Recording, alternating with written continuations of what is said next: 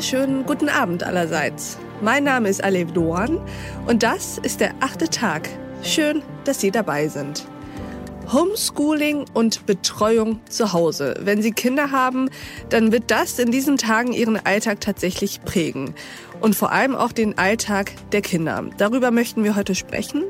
Darüber, was nicht so gut funktioniert, aber vor allem auch darüber, was passieren muss, damit es besser läuft.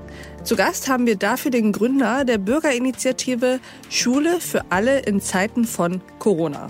Herzlich willkommen zum achten Tag, Klaus Pehren. Herzlichen Dank, Frau Doran. Ja, Klaus Behren, ich bin verheiratet. Wir haben eine Tochter, die mittlerweile schon studiert. Ich habe in der Telekom Karriere gemacht, ja, bis zum Personalchef der Technologiesparte bin ich da gekommen, habe dort viel über Transformation gelernt, viel davon gelernt, wie man Unternehmen verändert, entwickelt, habe dabei auch einen Qualifizierungsbereich geleitet und ja, mittlerweile bin ich seit gut fünf Jahren als Berater am Markt, so mit dem Schwerpunktthema Transformation, Weiterentwicklung von Unternehmen. Ich komme aus einer Familie von Lehrern und Theologen. Ja, alles sehr intelligente, sehr motivierte Menschen. Ich habe auch viele Lehrerinnen und Lehrer in meinem persönlichen Umfeld. Und von denen lerne ich auch viel, was Schule gerade so ausmacht, wo es schief läuft. Und ich glaube, vor meinem beruflichen Hintergrund und vor dem gesamten auch persönlichen Hintergrund einiges erläutern zu können, wie man Schule nach vorne heraus besser machen kann als ich in NRW, ich wohne so an der Grenze von NRW in Richtung Rheinland-Pfalz, gemerkt habe, wie das Thema Schule nach dem Lockdown wieder hochgelaufen ist, habe ich mich gefragt, also es gibt ja eigentlich gar nicht, was da gerade so passiert. Was kann man da besser machen und was kann der hybride Unterricht dazu beitragen, dass Schule nicht nur sicher ist, sondern auch ein gutes Betreuungsangebot bei einer guten Qualifizierung eben auch anbietet. So, ich würde gerne heute ein bisschen mehr über das Langfristthema Schule und Vision sprechen. Ja, dafür brenne ich wirklich. Ausgezeichnet. Das klingt sehr, sehr gut. Wir haben sehr gerne Menschen im achten Tag, die für ihr Thema brennen. Und Schule und Vision, das ist eines der wichtigsten Zukunftsthemen tatsächlich. Und Herr Pehren, Sie haben die Initiative ja gegründet. Schule für alle in Zeiten von Corona heißt die. Und Sie wollen die Digitalisierung von Schulen vorantreiben, damit Fernunterricht auch adäquat stattfinden kann. Erzählen Sie uns doch mal von Ihrer Vision, wie die Zukunft der Schule aussieht.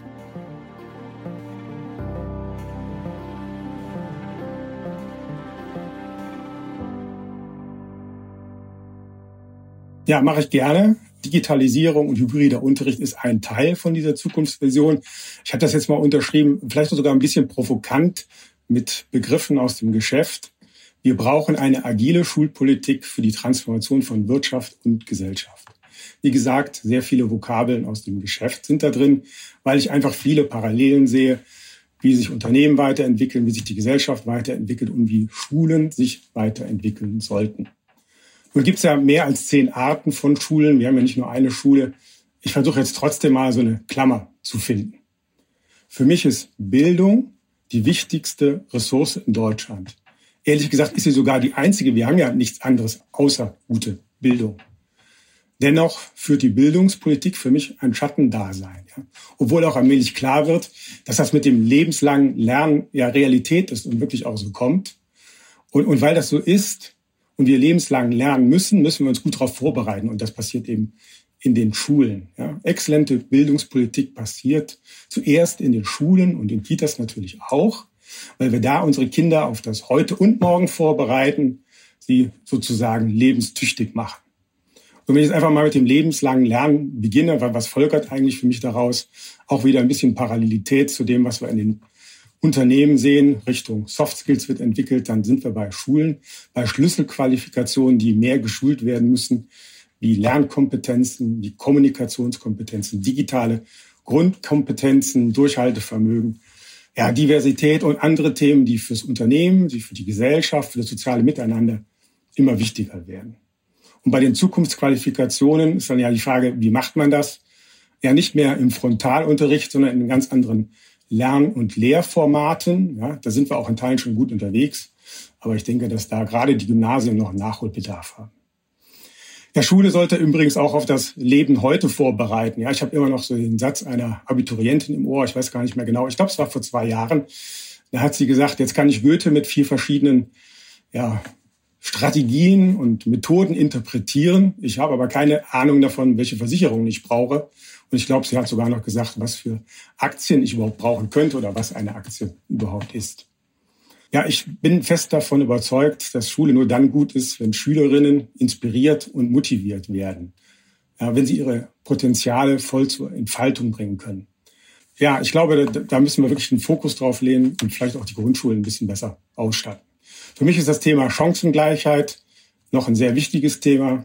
Chancengleichheit ernsthaft angehen, um jeden Schüler kämpfen. Für mich ist es von meinem Wertegefüge her, aber auch, wenn ich so sage, was ist eigentlich effizient? Völlig inakzeptabel, wenn wir 20 Prozent der Hauptschüler haben, die keinen Schulabschluss mehr schaffen. Und wenn wir die Hauptschule, so zumindest meine Beobachtung, immer weiter abmanagen ja, und in den Hintergrund drängen. Nur vier der 40 Hauptschüler hier beginnen eine Ausbildung. Lehrstellen gibt es, doch oft genug taucht bei der Stellenbeschreibung der Hauptschüler gar nicht mehr auf. Wenn ein Betrieb eine Floristin als Auszubildende sucht, äh, die nach Möglichkeit eine sehr gute mittlere Reife oder doch besser das Abitur zu bieten hat, dann ist in dem System irgendetwas faul. Was ist der Hauptschulabschluss noch wert? Und welche Chancen hat man damit? Heißt die Sackgasse dann doch oft Hartz IV? Und ich finde es auch nicht okay, wenn Kinder einer Akademikerfamilie eine viermal so große Wahrscheinlichkeit haben, danach einen Abschluss als Bachelor oder als Master zu bekommen. Das finde ich zum einen nicht okay, aber ich finde es eben auch nicht effizient, weil wir jedes Potenzial einfach nutzen, heben müssen. Ja, wir sehen die Lücken auf dem Arbeitsmarkt in der Zukunft, finde ich sehr deutlich. Ja, wenn man das mal nach vorne richtet, sieht man, weil die Babyboomer ja aus dem Markt immer mehr rausgehen, dass wir dort Lücken haben. Und wir können uns aus meiner Sicht es gar nicht als Standort erlauben, da diese Potenziale brach liegen zu lassen. So, lernschwache Schüler mehr fördern, aber auch lernstarke stärker fordern, wäre dann die Devise. Und dazu eignet sich im Übrigen der hybride Unterricht. Ja, wir haben das jetzt als Bürgerinitiative gemacht, weil wir gesagt haben, wir können gerade in Zeiten der Pandemie mit einem hybriden Unterricht viel auffangen. Aber ich glaube, hybrider Unterricht ist ja ein Zukunftskonzept, wie man Präsenzunterricht, wie man digitale Unterrichtsformen gut miteinander verknüpfen kann und dann individueller und auch nachhaltiger lernen kann. Vielen Dank, Herr Pehren, für diesen ja ausführlichen, detailreichen und sehr, sehr spannenden Einblick in das, was Sie mit Ihrer Bürgerinitiative wollen, was Sie auch tatsächlich selbst als Mensch, als Vater fordern. Darf ich als engagierte und leidenschaftliche Deutsch-Leistungskurs ehemalige Schülerin eine oh, Lanze ja. für Goethe brechen und sagen, wir bleiben trotzdem dabei, Goethe zu kennen und gern zu lesen und machen aber trotzdem noch Informatik zum Wahlpflichtfach und Aktien und Versicherungen. Ja, ja, klar. Deutsch soll nicht hinten runtergehen, weil es geht ja auch immer mehr um das Themen wie Lehrkompetenz, wie Kommunikationskompetenz und das lernt man ja am besten in diesen Fächern, ja, in neuen Formaten natürlich, nicht immer nur im Frontalunterricht, sondern dialogisch, ja, im Austausch untereinander. Und, und wenn man das so macht, dann, dann verankert sich das auch besser. Aber ich glaube, man muss nicht vier verschiedene Methoden von, von einer Goethe-Interpretation. Gut. Also lassen Sie uns mal direkt einsteigen in die vielen Facetten, die Sie gerade genannt haben. Das ist viel Änderung, was Sie fordern. Ausgerechnet das Bildungssystem, das wir in Deutschland haben, ist nicht unbedingt für seine Flexibilität äh, bekannt und für seine äh, Fähigkeit, schnell Änderungen auch umzusetzen und auf neue Dinge zu reagieren. Wie kann man also aus Ihrer Sicht diese Dinge, die Sie fordern, eigentlich ja, organisieren? Womit fängt man da eigentlich an? Ja, da kann ich auch nur meine Erfahrungen aus, aus Unternehmen und aus der Beratung einbringen. Man fängt damit an, indem man nicht alles, wie es bisher üblich ist, hier im Bildungsbereich von oben bis unten, top-down, ja, militärisch im Anweisungston dort durchorganisiert. Das muss man aufbrechen. Man muss den Schulen vor Ort die Flexibilität einräumen. Da ist Kompetenz, da ist Bereitschaft, da ist Motivation. Ich sage jetzt mal noch, wenn das so weitergeht, vielleicht auch nicht mehr so lange. Ähm, das ist alles da, die anstehenden Zukunftsthemen vor Ort wirklich allein zu managen. Ja? Man muss sie einfach aus der Gängelung befreien. So, und dazu gehört für mich, dass sie perspektivisch eigenständig entscheiden können, wen stellen sie nun ein oder wen nicht, dass sie auch ein eigenständiges Budget bekommen, dass sie eine stärkere Freiheit in den Methoden auch bekommen. Ich glaube, wir können uns nicht erlauben, jetzt zu warten, bis die letzte Schule ein, ein WLAN hat, der performant ist, bis wir das Thema Digitalisierung da vorantreiben, sondern dort die vorlassen, die auch da schon weiter sind. Und es sind viele Schulen weiter als andere. Ja, da gibt es gute Gründe für. Und dann werden wir insgesamt auch schneller, dann stecken die Guten, die Langsameren dann auch besser an. Aber wenn wir wie bisher das hier in diesem Top-Down-Anweisungsmodus machen, das funktioniert dann nicht so. Ja klar, das hat dann aber auch Konsequenzen, wie sich Schulbehörden, wie sich die Kultusministerien dann auch verändern müssen. Auch da gibt es so viele Blueprints aus der Industrie, aus der, aus der Wirtschaft für, die da ja aus meiner Sicht gut passen. Das war ein sehr gutes Stichwort. Mir ist nämlich eine sehr konkrete Forderung Ihrer Initiative aufgefallen. Sie fordern, ich zitiere, andere Kultusminister. Sie haben sogar freundlicherweise schon mal Ausschreibungen für alle 16 Bundesländer formuliert. Fangen wir mal beim Status quo an. Was ist denn eigentlich das Problem aus Ihrer Sicht an den aktuellen Kultusministern? Ja, das, das Problem mit den aktuellen Kultusministern ist also zweigeteilt. Also ich finde, sie haben unheimlich viele Fehler gemacht. Wirklich unheimlich viele Fehler gemacht. Und, und klar, man, man muss auch Fehler verzeihen, man muss auch sagen, so was in der Vergangenheit war, äh, gibt es auch vielleicht Gründe für, warum was falsch gemacht worden ist. Aber es gibt halt ein paar Themen, die ich unentschuldbar finde. Können Sie mal so konkrete Fehler von jetzt nennen? Nehmen wir mal die Corona-Pandemie. Was waren da so die konkreten Fehler, die gemacht wurden? Ja, also Digitalisierung wurde ja insgesamt sowieso viel zu spät angegangen. Ja, wir haben seit 2016 wurde über das, das Thema Digitalpakt diskutiert. Seit 2018 ist der frei, sind die Mittel da. Da ist kaum was abgerufen worden. Das haben die gar nicht gesehen, dass man da Mittel gar nicht abfließt. Ja, das hat natürlich viel damit zu tun, dass die Schulen gerade auch landunter sind mit der Integration der Flüchtlinge, mit dem Thema Inklusion. Da ist unheimlich viel gerade zu tun. Auch das ist ja auch alles immer viel zu schnell da reingekippt worden, ohne dass es richtig vorbereitet worden ist. Aber beim Thema Digitalisierung hätten man ja spätestens nach dem Lockdown 1, 1 sich fragen müssen, wie treiben wir das Thema Digitalisierung jetzt voran? Hätte ja jeder damit rechnen können, dass eine zweite Corona-Welle eben auch kommt. Stattdessen setzt man, finde ich, nur stumpf auf den Präsenzunterricht. Präsenzunterricht ist ja in Ordnung. Wir haben auch gesagt, als Überbrückung ist das in Ordnung. Aber wenn man nicht gleichzeitig das Thema Digitalisierung vorantreibt und dann nachher so so Mythen aufbaut, so nach dem Motto, in den Schulen würde kein Infektionsgeschehen stattfinden oder das würde in die Schulen hineingetragen. Ja, also da kann ich nur lachen eigentlich, wenn ich das, wenn ich das höre, weil das Virus ja nicht von alleine in die Schulen kommt und dann erwartet und dann die Leute anfällt. Natürlich wird das von Menschen dort hineingetragen, aber es geht doch gerade um die Themen, dass dort Kontakte stattfinden und Kontakte stattfinden, ohne dass dort Mindestabstände eingehalten werden, ohne dass dort Masken getragen werden müssen durchgängig. Und dann haben sie das Thema Luftreiniger, Luftfilter. Das hätten sie auch ruhig mal angehen können. Also jeder private Arbeitgeber muss sich um eine Mitarbeiter kümmern. Und das haben sie nicht. So, und wenn ich jetzt sehe, wenn man Lehrerinnen und Lehrer fragt, äh, sind sie eigentlich noch einverstanden mit ihren Kultusministern, dann sagen nur noch vier Prozent, sie vertrauen denen. Ja, das war vor Corona schon schlecht mit zehn Prozent. 25 Prozent der Lehrer sind kurz vorm Burnout. Ich selber muss ähm, für mich als Lehrer vielleicht ähm, erkennen, dass ich heutzutage nicht hier reingehen kann äh, in die Klasse oder ins Klassenzimmer und sage, heute mache ich Mathe, Buchseite 70 bis 80 in zwei Stunden und ähm, in den anderen beiden Stunden mache ich Deutsch eine Textaufgabe und dann gehe ich. Das geht nicht. Ich muss mir erstmal die Basis schaffen, damit Unterricht überhaupt möglich ist. Und ich glaube, das ist eine Veränderung in den letzten Jahren oder Jahrzehnten auch.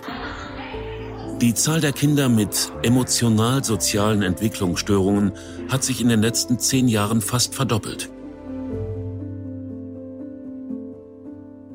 Und ich glaube, wenn wir so weitermachen, dann explodiert uns das Schulsystem.